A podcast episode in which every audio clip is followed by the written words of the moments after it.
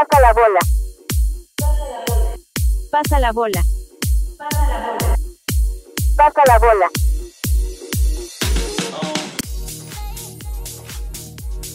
Hola amigos de Pasa la Bola, bienvenidos a un episodio más de este el podcast donde vivimos la pasión del deporte. Eh, Este va a ser un episodio muy distinto a los demás, va a ser un episodio más crítico, de mucho debate en la mesa. La selección nacional está pasando por un momento de crisis, estamos a un mes exactamente de iniciar la eliminatoria rumbo al Mundial de Qatar y hay muchas cosas que criticar en el tri mayor, pero antes de agarrarnos de lleno, porque este va a ser un programa donde se van a tocar muchísimos puntos del combinado mexicano. Quiero darle la bienvenida a Omar, eh, expresarle mis saludos y sobre todo la alegría de verlo otra vez aquí con nosotros. Eh, estoy feliz de verte recuperado, hermano, y qué bueno que ya estás aquí grabando conmigo.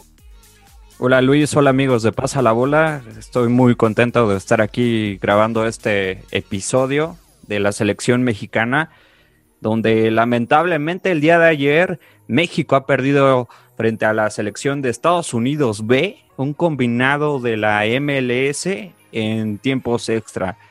Eh, el llamado gigante de la CONCACAF anoche en Las Vegas ha caído, Luis. ¿Qué te pareció el partido de ayer?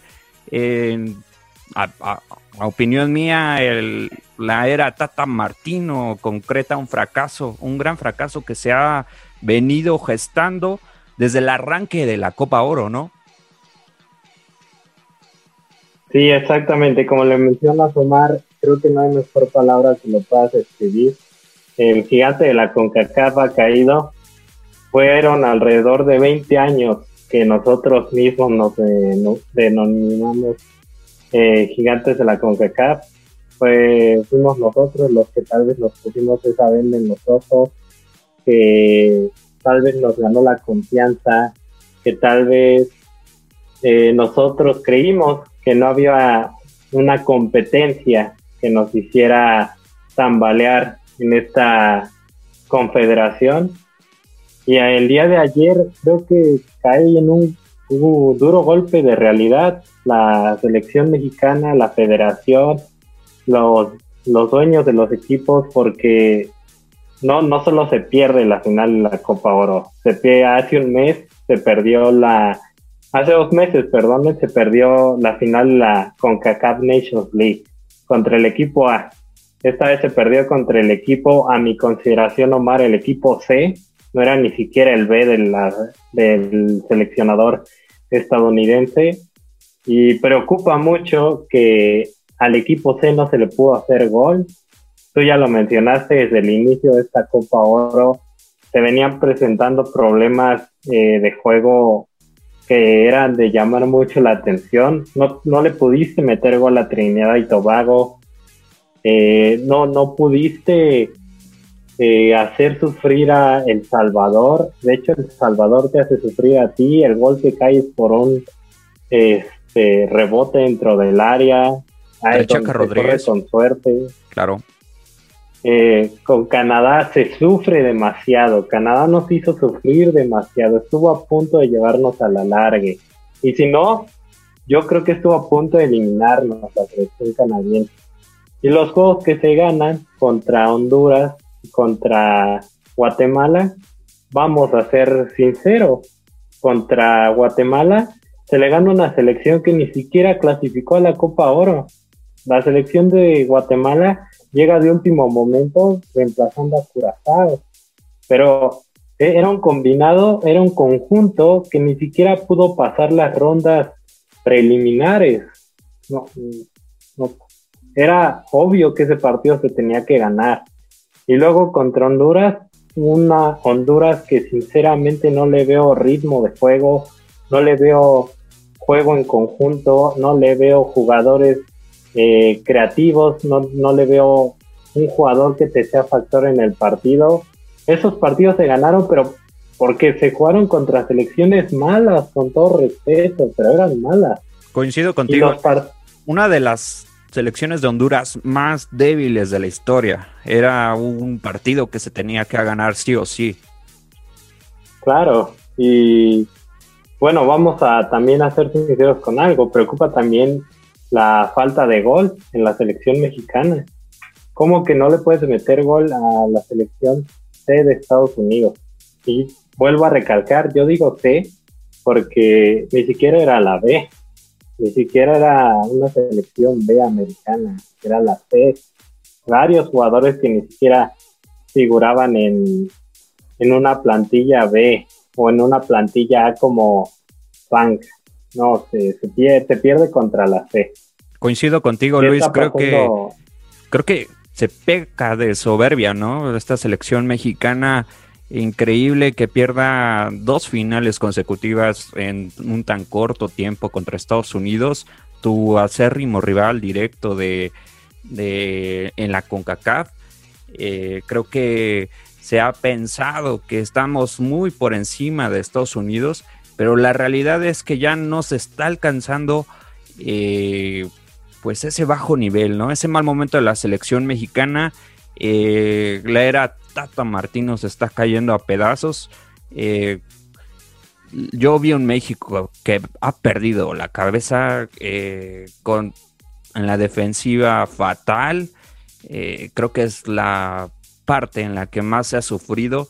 Pero también en, como bien lo dijiste, en el conseguir el gol, ¿no? Si creemos que Rogelio Funes Mori va a ser la solución, que va a ser el nuevo Raúl Jiménez, pues estamos muy equivocados, ¿no? Se necesita algo más que eso y creo que el Tata Martino ha quedado a deber. Claro, ha quedado de ver muchísimo. No, no solo de en esta Copa Oro, desde hace mucho tiempo ya ha quedado de ver mucho. Yo recuerdo exactamente hace un año cuando la selección mexicana jugó partidos amistosos, que justamente analizamos esos partidos aquí eh, no, no sé si lo recuerdas, destacábamos mucho el nuevo juego de la selección, destacábamos mucho cómo la selección mexicana estaba mostrándose mucho mejor a rivales europeos. Se había visto contra Japón, contra Holanda, contra, me parece, Nigeria, ¿no? Sí, claro, y, y tú y yo estábamos, la verdad, creo que no estoy mintiendo en ningún momento, y si no, házmelo saber que estábamos fascinados con el juego que estaba mostrando la selección, estábamos fascinados con el estilo que estaba dando Martino a un combinado azteca que venía necesitado de un director técnico que mostrara un nuevo estilo de juego, una nueva filosofía que ya nos hacía falta. Y claro que el aficionado mexicano decía, tal vez con el Tata Martino es con quien se llegará lejos, tal vez es con quien se llega un quinto partido y probablemente a un sexto. Se empezaron a emocionar demasiado con el Tata Martino. Nos empezamos a emocionar demasiado con Gerardo Martino. Y tal parece que se está repitiendo los ciclos anteriores. Lo mismo que pasó con el Chepo, lo mismo que pasó con Miguel Herrera. Incluso me voy más atrás, lo mismo que pasó con Javier Aguirre, con Hugo Sánchez. Tal parece que se está repitiendo el mismo ciclo hemos sufrido cada, cada cuatro años en la selección mexicana.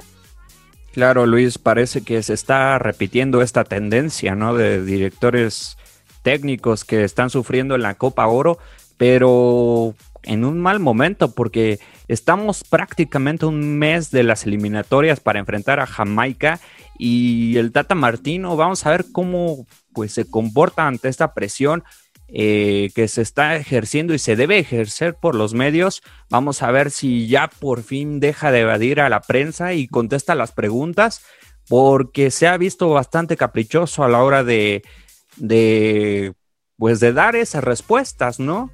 Tal es el hecho de la convocatoria de, Javier el Chicharito Hernández, que el Tata se, se casó prácticamente con ese, con ese problema, ¿no?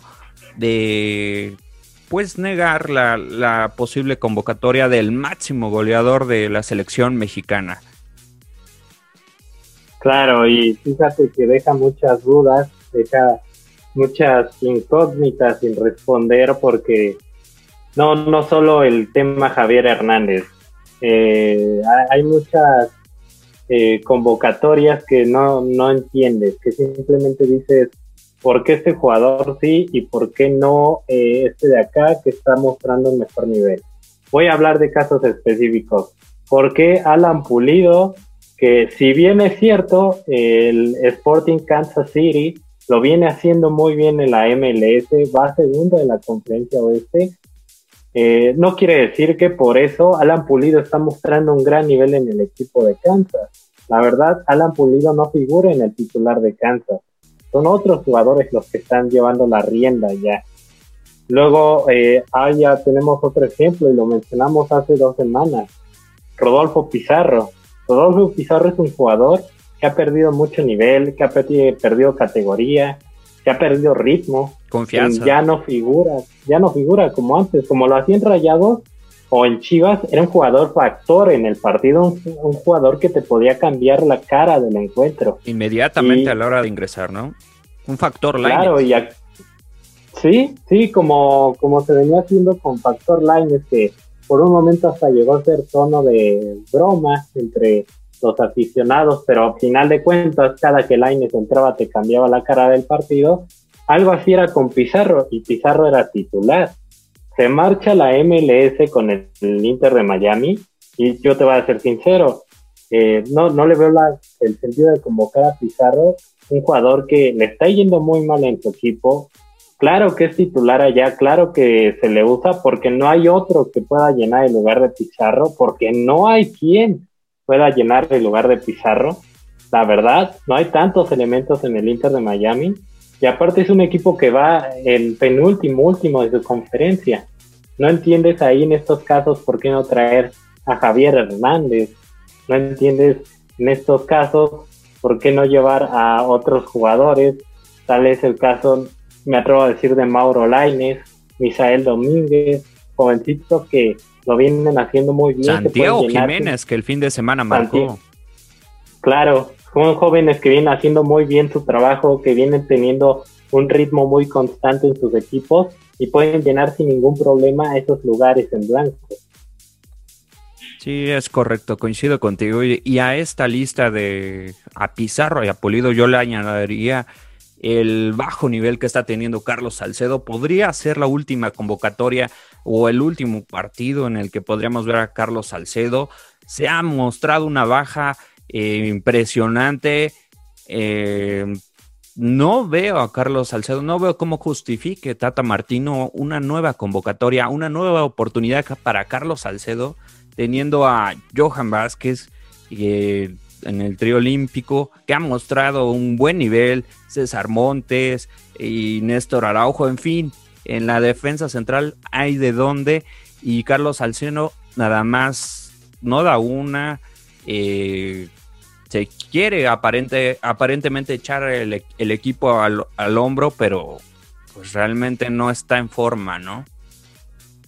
Claro, y fíjate que nos podemos ir todavía un poquito más a, a fondo a investigar quiénes pueden ocupar ese lugar en la central.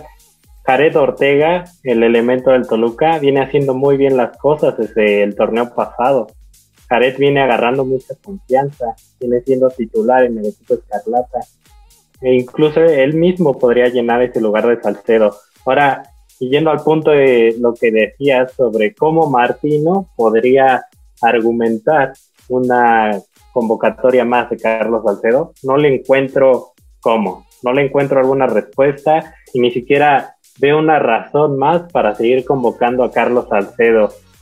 Yo creo eh, que desde ese Mundial de Rusia 2018 fue de las últimas actuaciones eh, notables, decentes que le dimos al Titán, porque regresa a México y el Titán se nos viene abajo. Ya no hay ningún Titán Salcedo, solamente es Carlos Salcedo. Con Tigres viene haciendo mal las cosas. Incluso en Tigres reprochan que luego juega el Titán de titular. Y hay varios errores que ha cometido el Titán Salcedo en Tigres que les ha costado la victoria al conjunto felino. No, no sé de dónde podría seguir convocando a Salcedo.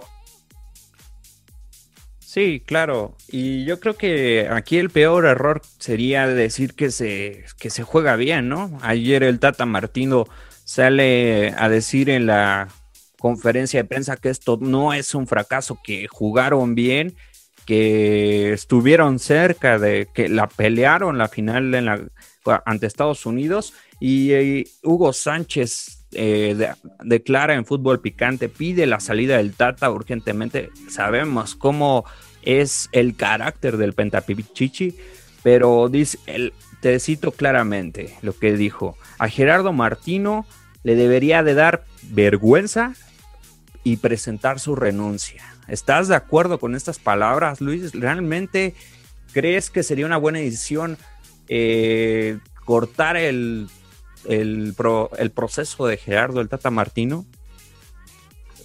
Yo, eh, la verdad, Omar, este, como lo he dicho anteriores veces y sigo más, eh, manteniendo mi postura, siempre he estado en contra de que se corte un proceso a un entrenador, porque yo soy de la idea que cree que eh, un proceso lleva tiempo, claro que es largo, es un proyecto a largo plazo, pero justamente por eso son procesos, porque a largo plazo es cuando dan fruto, cuando dan logros, campeonatos. Y hemos visto varios ejemplos en innumerables selecciones en el mundo. Si me voy a la más reciente es la de Alemania. Luego la que le sigue, la anterior a Alemania sería España con ese también ese esos cuatro años de oro entre dos un bicampeonato de Copa de Europa y un mundial. Yo creo que no se debería cortarle el proceso a Martino, pero sí se debería llamarle eh, la atención a las convocatorias que está haciendo y a los parados tácticos. Ya hace, ya hace un tiempo que Gerardo Martino de la nada quiso probar con otro parado táctico. Ya tenía un 4-3-3 muy bien hecho, muy bien formulado. Y últimamente le ha dado por probar mucho la línea de 5 y ya se ha demostrado por los partidos que ha tenido el combinado azteca que no funciona la línea de 5, que las convocatorias siguen siendo de mucha polémica, que sigue trayendo jugadores que ya no tienen nada que ver en la selección creo que aquí el problema en sí no va tanto con el Tata, va con algo más allá arriba. Sí, de acuerdo contigo Luis, y creo que Gerardo Torrado tiene que estar realmente preocupado en este momento. A mí me gusta ver el proceso Gerardo Martino a partir de eh, precisamente antes de los en, juegos amistosos se venía viendo una baja de nivel en el seleccionado mexicano. Eh, me gusta ver la etapa de Gerardo Martino en dos partes. La primera etapa, la que mencionamos al inicio del podcast, ese México que llevaba récord de victorias, que llevaba una victoria consistente, consolidado, y este que es totalmente eh, contrario, ¿no? Eh, otra cara, realmente se está cayendo el equipo. Pero también quería tocar el tema sobre que pues en esta segunda etapa, que, así lo veo, veo a unos jugadores hartos y superados por la presión. Eh, o mejor dicho, hasta sienten un compromiso que les pesa representar a México. Y vámonos más directo con, con nombres. Ahí está el caso de Jesús Tecatito Corona, que pues ha dejado de brillar. Realmente se le ha visto fallando pases de rutina, ya no se le ve esa explosividad que tiene con el Porto. Yo le atribuyo un tema de actitud más que de, capacidad, porque sabemos de la capacidad del Tecatito. No sé qué opines sobre esta, pues sobre esto, Luis, esta actitud de ciertos jugadores que van más por compromiso a representar a la selección. Creo que estoy todo, todo lo, todo lo que acabas de decir, que estoy en todo lo correcto, estoy de acuerdo contigo, porque hay que recordar también, y creo que es fundamental mencionarlo, a los jugadores, eh, hay ciertos jugadores en selección nacional que se les carga la mano. ¿Qué quiero decir con esto? Que pareciera ser que la responsabilidad de ganar partidos recae sobre ellos. No porque el mismo jugador quiera acaparar los reflectores, sino porque el técnico o los compañeros o la misma afición se la, le dan la, le atribuyen la responsabilidad sin siquiera pues que el jugador fuera que la estuviera pidiendo. Eh, creo que sí es actitud. Esta, hablando solamente de esta Copa Oro, hablando específicamente de esta Copa Oro, creo que sí es actitud. Eh, hay ciertos jugadores que por el hecho que son convocados, por el simplemente de que eh, el simplemente hecho de que siempre han estado representando a México, que siempre han estado en las convocatorias, que se les atribuye como los mejores del combinado nacional, eh, se les atribuye toda la responsabilidad de que si la victoria es mexicana, es gracias a ellos. Y si la derrota es mexicana, es por ellos. Creo que en este caso de Catito Corona, me atrevería a decir por ahí también Jonathan Dos Santos, están un poco hartos de esta situación de que si se pierden los primeros que salen en el nombre son ellos. Bien lo decía Héctor Herrera tras finalizar el partido. Si se gana, nos critican, si se pierde, nos critican. Nosotros estamos como ya enfocados en la eliminatoria al mundial. Pues ya, ya veremos si es que realmente pues no les está pesando. En mi punto de vista, sí les está pesando, inclusive por este cambio generacional. Ya no tenemos a los Carlos Vela, ya Javier Hernández prácticamente está borrado, hay que decirlo. Eh, Giovanni Dos Santos, pues ya no dio, ya no dio el nivel realmente. Entonces estamos viviendo un cambio generacional en el que hay talento, pero aparentemente el Tata Martino está siendo muy selectivo, ¿no? O sea, eh, está dejando de dar oportunidades. Eh, ahí está el caso de Fernando Navarro de León, y en fin, Luis Montes ha tenido sus altercados con cierto grupo de futbolistas, ¿no? Inclusive con el Tecatito Corona también ya tuvo sus roces, se arregló la situación, pero no ha sido lo más idóneo para llevar el liderazgo de una selección. Creo que el Tata tiene la experiencia, pero necesita que eh, situarse. Eh, creo que estos momentos eh, de presión van a ser determinantes para ver si México no se vuelve a ir a una fase eliminatoria de repechaje, porque sería una catástrofe total el proceso de, me parece fue, sí, Chepo a la Torre, corrígeme si me equivoco, que el viejo Herrera fue el que salvó las papas del fuego. Ahora ya se habla sobre, ya nombres, este, están en la baraja de, de, posibles directores técnicos de la selección mexicana. Hugo Sánchez está promoviendo, ya lo sabemos, eh, no esconde sus, sus, este, sus ganas de volver a dirigir a la selección mexicana por ahí suena el nombre de Juan Reynoso, inclusive del Jimmy Lozano, ¿no? Que lo está haciendo bien con el trío olímpico, pero pues bueno, vamos a ver más adelante, pues qué sucede con, con esta situación. Y fíjate que lo más curioso es que al principio de esta Copa Oro, cuando se inició también el camino en Juegos Olímpicos del Tri Sub 23, la preocupación era la selección olímpica la preocupación era con los mexicanos que nos iban a representar en Tokio. Los amistosos se criticaba mucho que a México le faltaba mucha dinámica, mucho juego en conjunto, que no tenían ideas al ataque. Y inicia Tokio 2020 y se ve una cara totalmente contraria.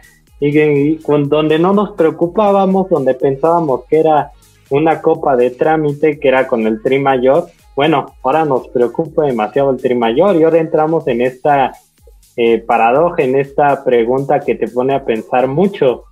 ¿A quién hay que reforzar? ¿Al, al tri mayor con jugadores de la selección olímpica o hay que reforzar al, a la selección olímpica con los jugadores del tricolor mayor? Ya, ya está poniendo en debate que los jugadores sub-23, los chavos, sean los que tomen las riendas rumbo a estas eliminatorias para Qatar. Por supuesto, Luis. ¿Tú cómo lo ves, Omar? No, y es que, ¿sabes qué? Qué bueno que tocas ese punto, porque inclusive se ha estado hablando del gran nivel de Alexis Vega en este trío olímpico y estoy viendo más jugadores de, este proceso del Jimmy Lozano con posibilidades de llegar a Europa, ¿no? Tenemos el caso de Alexis Vega, Orbelín Pineda, Luis Romo. Se está hablando en estos momentos que Jorge Sánchez podría migrar al fútbol europeo. Entonces, tenemos bastante talento.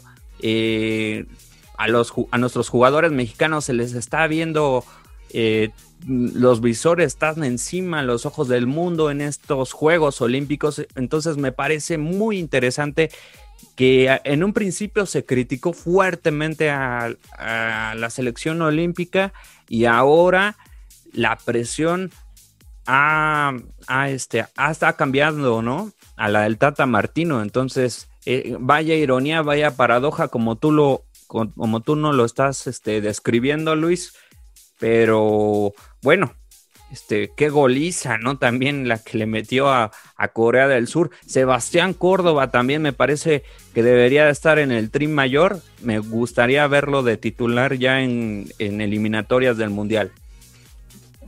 Claro, y fíjate, hay que también eh, tomar en cuenta una cosa. Los, los jugadores del Tri Sub-23 eh, vienen teniendo mucha actividad en sus equipos vienen siendo de hecho las figuras, las estrellas de sus equipos en la Liga MX. Tal es el caso de Alexis Vega, como lo decías. Alexis Vega, aunque Chivas, ya sabemos que ahorita Chivas está intentando recomponer el mal paso que tuvo la temporada pasada. Alexis Vega siempre ha sido uno de los jugadores más destacados que ha tenido Chivas y en su momento con Toluca.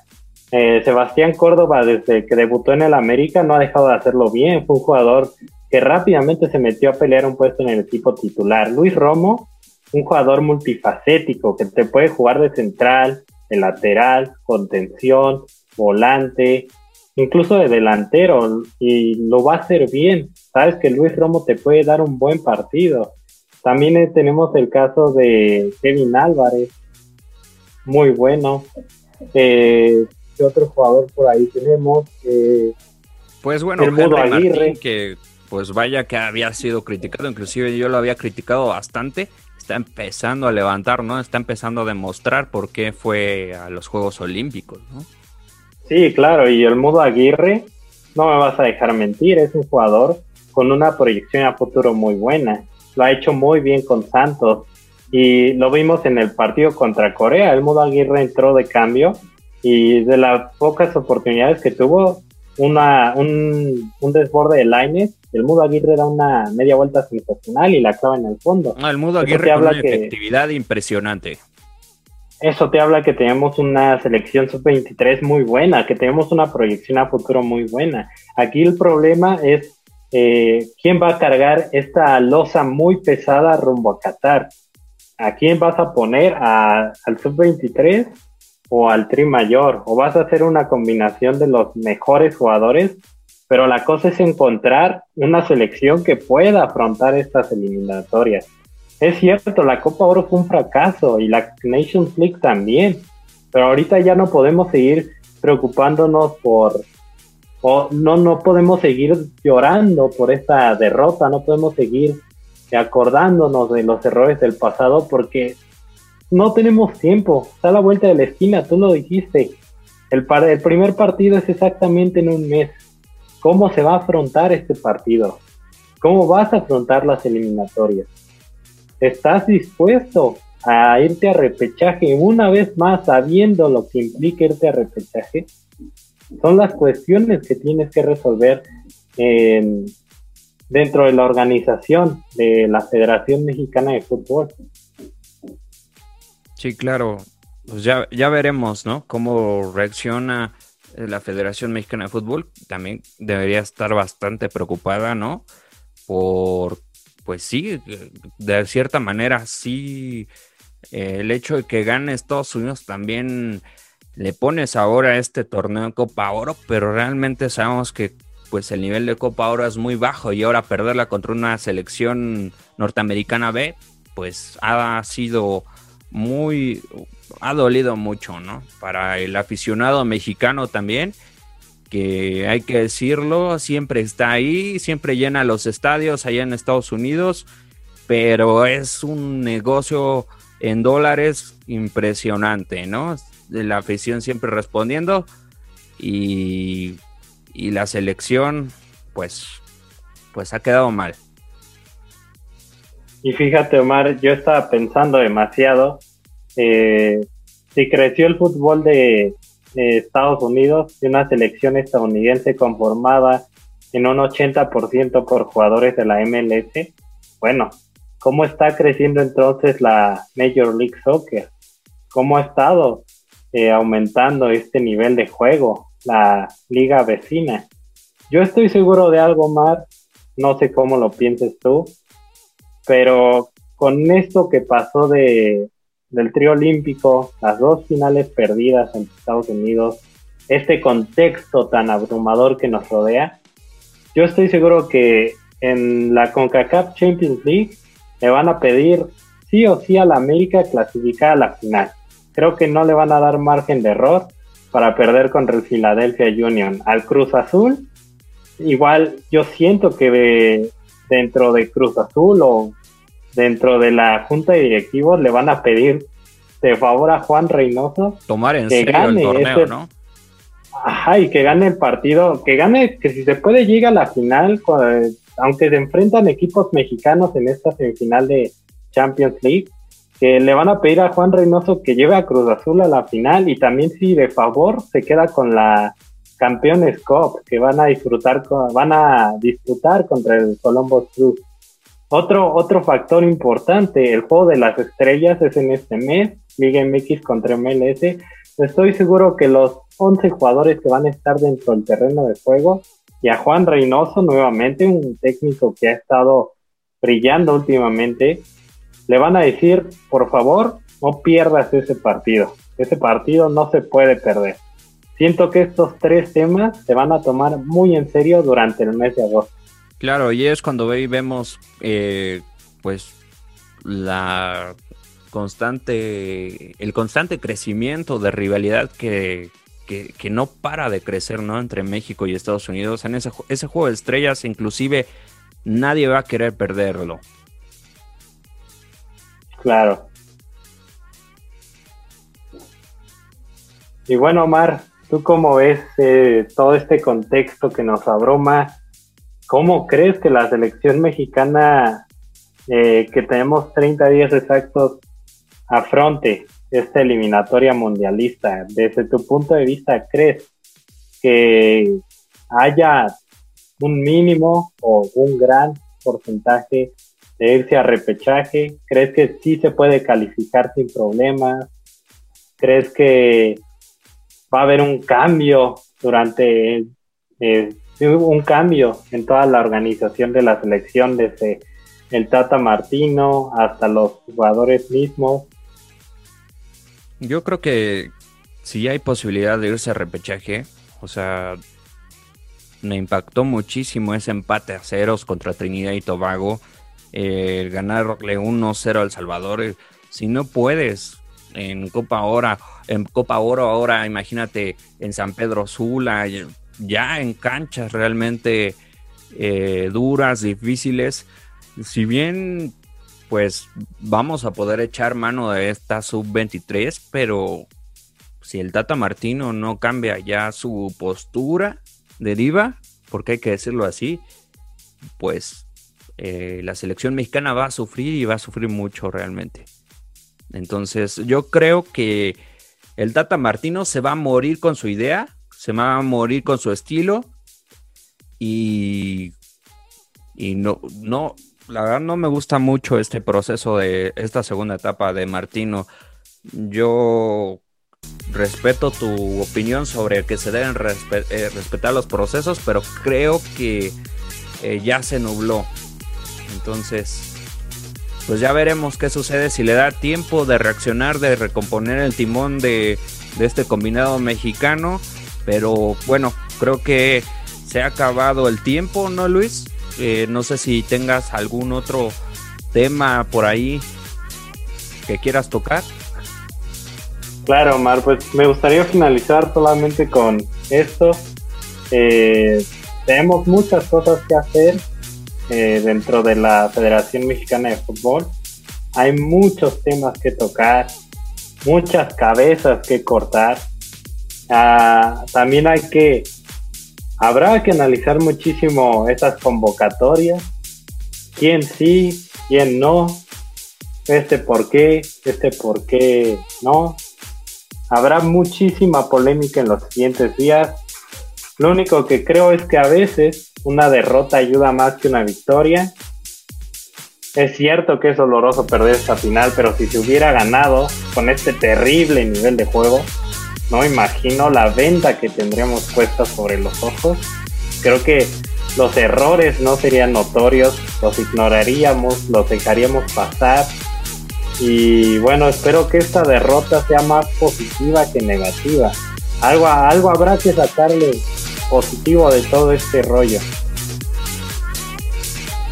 Así es, Luis. Y pues muchas gracias a todos los, los que nos escuchan a través de Spotify. Eh, pasa la bola. Eh, vamos a seguir tratando de subir un podcast semanal sobre los temas más relevantes, eh, sobre el fútbol mexicano y participación de los mexicanos, eh, inclusive Juegos Olímpicos.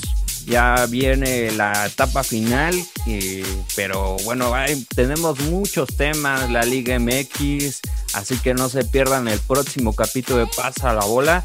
Muchas gracias Luis por esta invitación de, nuevamente.